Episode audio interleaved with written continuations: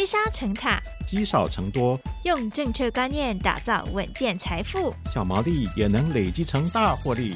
欢迎收听《毛利小姐变有钱》。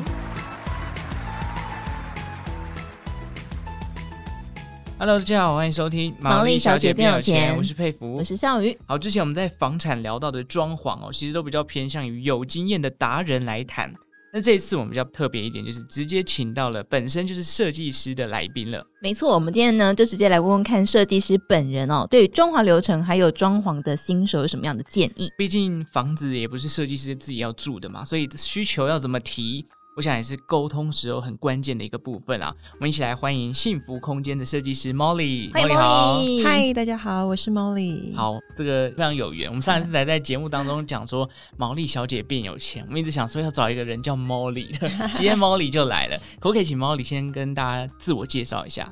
嗨，大家好，我是 Molly。那我一般来讲，之前都是做室内装修的部分。那以前是有着重重装修，那现在来讲，嗯、因为时代在改变，那我们现在就是会以轻装修的部分去做一点呃不同的变化，然后让就是现在的屋主啊比较可以入手装修这样子。嗯，哦，重装修跟轻装修有什么不一样？嗯，一般来讲的话，嗯，重装修来讲就是会在天地壁上做了很多的装饰跟层层叠加。但是如果说轻装修的话，就会尽量以不动格局、不动其他的土木工程的部分，然后去做简单的规划，但是又保留风格这样。我记得 Molly 之前是做空姐嘛，对不对？哎，对。然后后来是怎么样转换这个跑道到设计师的？嗯，其实因为空姐她毕竟是比较不稳定的嘛，那来来回回这样子，那其实嗯，家都是大家最后的一个最需要的东西。嗯、那本来一开始想说，哎，我可以设计一个属于自己的家。但最后因缘际会，慢慢的哎，规划出兴趣了，然后就开始当了设计师。哦，是哦，难怪这个空姐都很美嘛，所以 Molly 有这个美感，可以装潢大家的房子。好，那请那个 Molly 跟大家简单分享一下，就是从头到尾这个装潢流程大概是什么样子呢？提供给可能呃第一次正要装潢的新手来参考。嗯，一般来讲，装修有分几种。嗯，那一开始的话，假设嗯是预售屋，那客户手中可能有图面，屋主图有图面，那我们就是可以从嗯图面开始做设计跟规划。那假设他是买二手屋，那我们可能就去现场丈量，那一样也是帮他做设计规划。嗯之后呢，就是陆陆续续的沟通，然后讨论，然后到最后的定案，然后施工，然后完成验屋这样子。嗯，所以都是先从平面图开始。对，没错。那通常你们会就是在遇到这个平面图的时候，你们会先给什么样的建议吗？还是会请就是屋主先做好什么样的功课呢？有，其实有几项功课，屋主是一定要先做，我们设计师会比较好去做后续的规划。嗯，第一是。他本身他的喜好的风格，他可以先去做搜寻。然后第二是，他有哪一些需求的电器类，也要先准备好。那我们设计师就可以依照他的需求去帮他做规划。这样子的话，就不会有嗯重复沟通太多的问题。这样子，哎、嗯欸，我觉得风格这边是很多人会觉得最困难的。哎、欸，其实我这北欧风也不错，然后那个风格也不错，我侘寂风也不错。嗯、这个怎么样去跟客户做沟通？因为其实风格来讲，每个人的定点不太一样，有点主观，所以其实我还是会建议，嗯，现在网络上很发达嘛，那我们可以，嗯，往设计师的案例，或者是说网络上的一些国外的网站，然后多去搜寻属于你自己喜欢的风格，然后再跟设计师沟通。因为，嗯，如果说只有单纯讲风格，其实有点太笼统了。有没有什么样的案例，就是你遇过，那屋主真的是一来就什么都不懂，或者是？就是跟你劈头说，我就是要这个风格，那你会怎么样去跟他沟通？然后找发型设计师吗？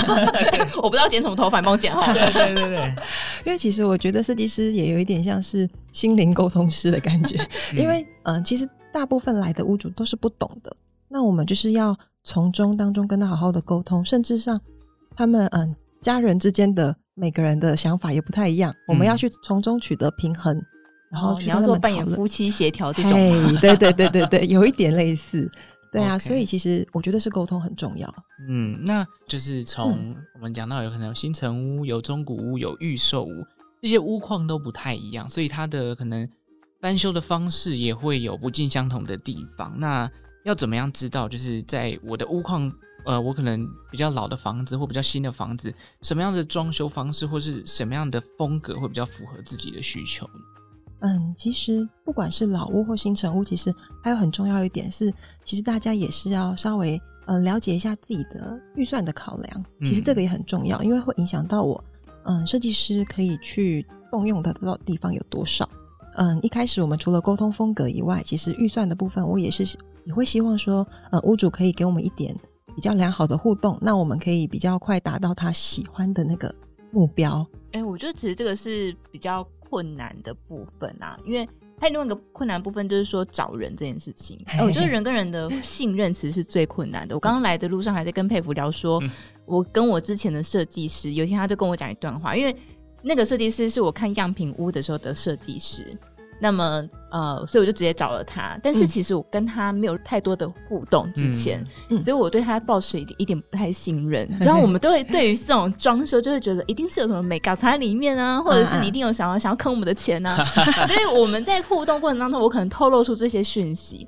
就有一天呢，他就受不了，他就跟我讲说：“他说，呃，张小姐，你既然已经找我了，那么。”其实你就只能信任我了，这样。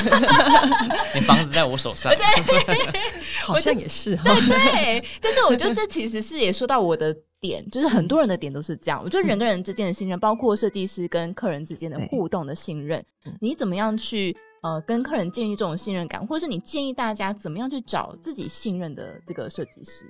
嗯嗯，像一般来讲，我们因为呃我们设计师来讲，第一次的沟通都是不收费的嘛。那其实我们可以试着先跟设计师沟通一下您的需求，嗯，然后或者是说，啊，你有比较偏好的喜好的风格，或者是说有其他成员上的一些不同的使用方式。那在跟设计师的互动之中，你一定就知道说，你跟这个设计师是不是有那个 catch 到那个点。那假设你第一次就跟他沟通的不是那么的顺的话，可能你就是要试着换一个设计师了，因为。嗯，设计师有分年轻啊，或者是比较年长、比较资深的。嗯，那其实每一个人的喜好跟每一个人的呃需求都不太一样，所以其实我觉得沟通来讲的话，是可以从第一次来讲就先互动看看，然后觉得 OK，我们再进行下一步。刚刚这个是像我们这种屋主要找设计师的方式，所以我们会挑设计师。对，那你们设计师会挑屋主吗？你们如果觉得这个人呃可能合作起来，你已经有预感说我们可能在沟通上 有一些障碍了。你会用什么样的方式，有点算是劝退他？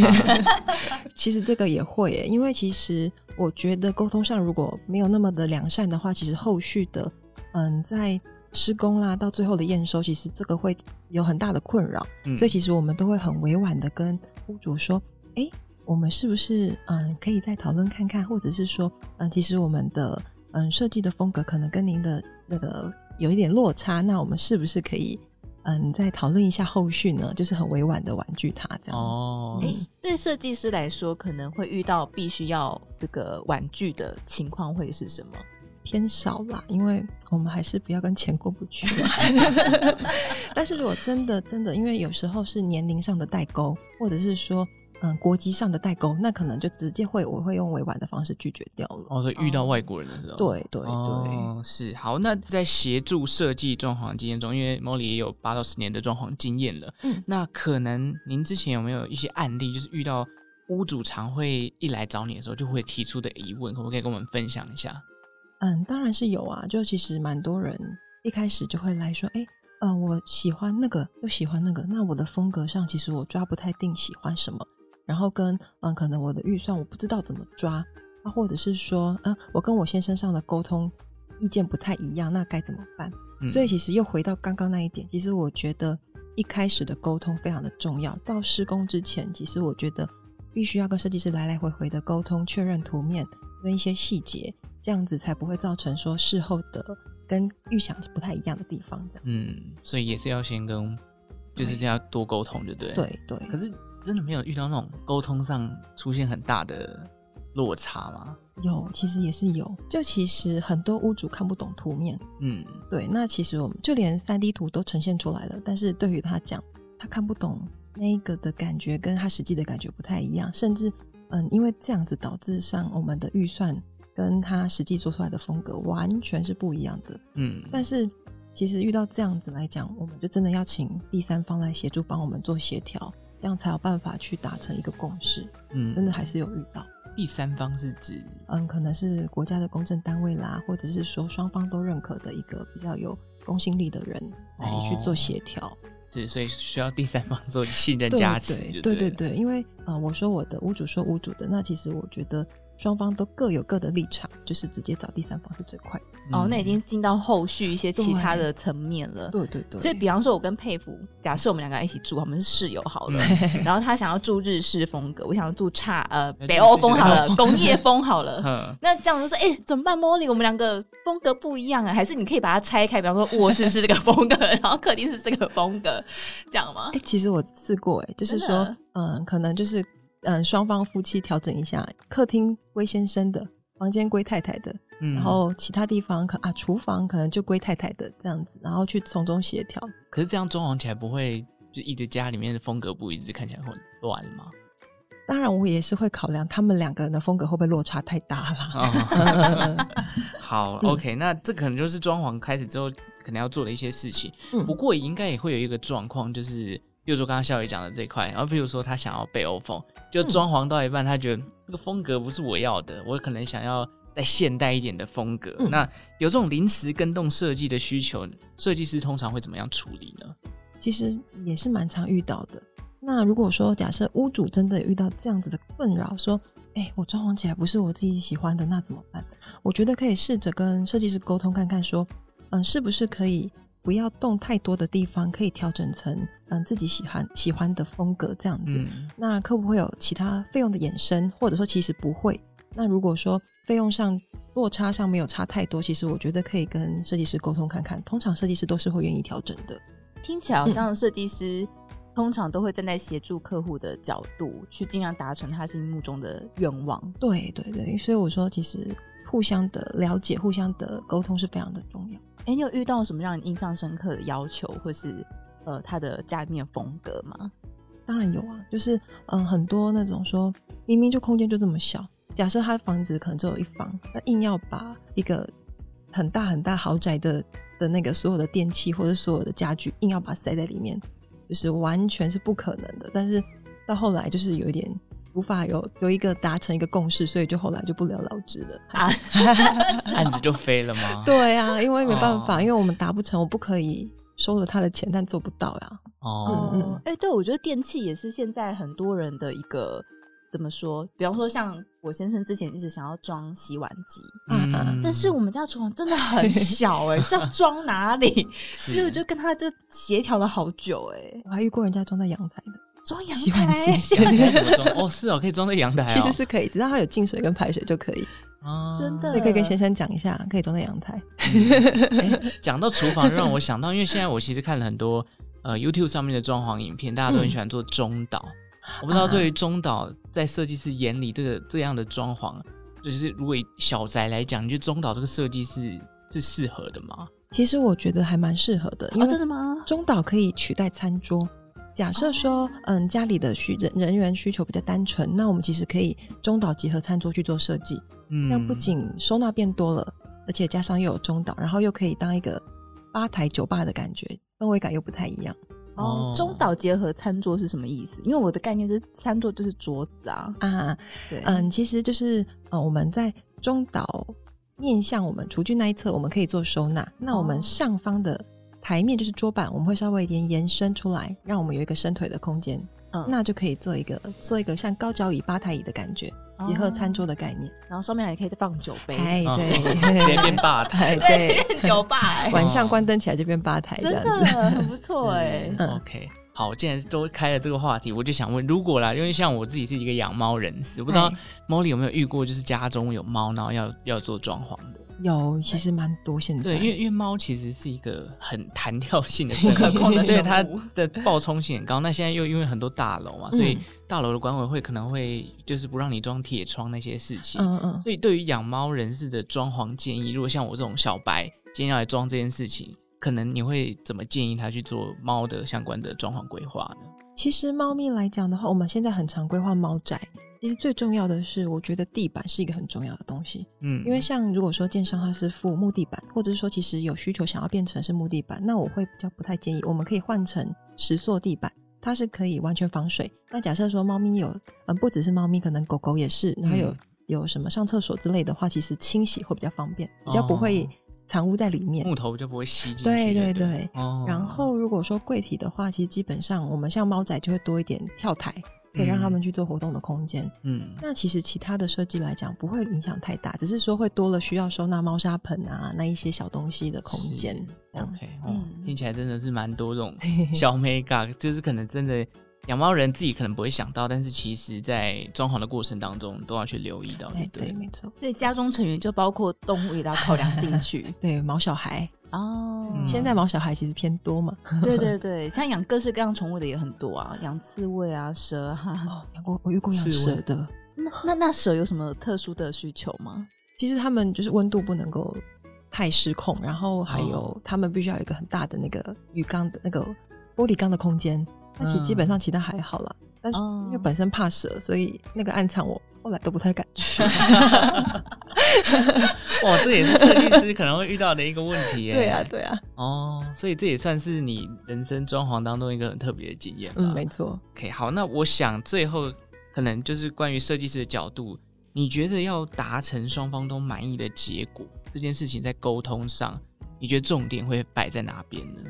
嗯，其实我觉得最重要的是，第一，除了设计师要聆听屋主的心声以外，其实我觉得屋主也要多听听看设计师的专业，嗯，因为其实有很多专业的东西，呃，屋主是不太了解的嘛。那其实很多抗性，那我觉得双方就必须要有一点，嗯，互相的协调讨论，然后这样子才能够达成就是理想中的房子。嗯，其实最后讲讲去都是沟通的问题是最多的。嗯，但是我觉得有时候会不会遇到一个，就是说。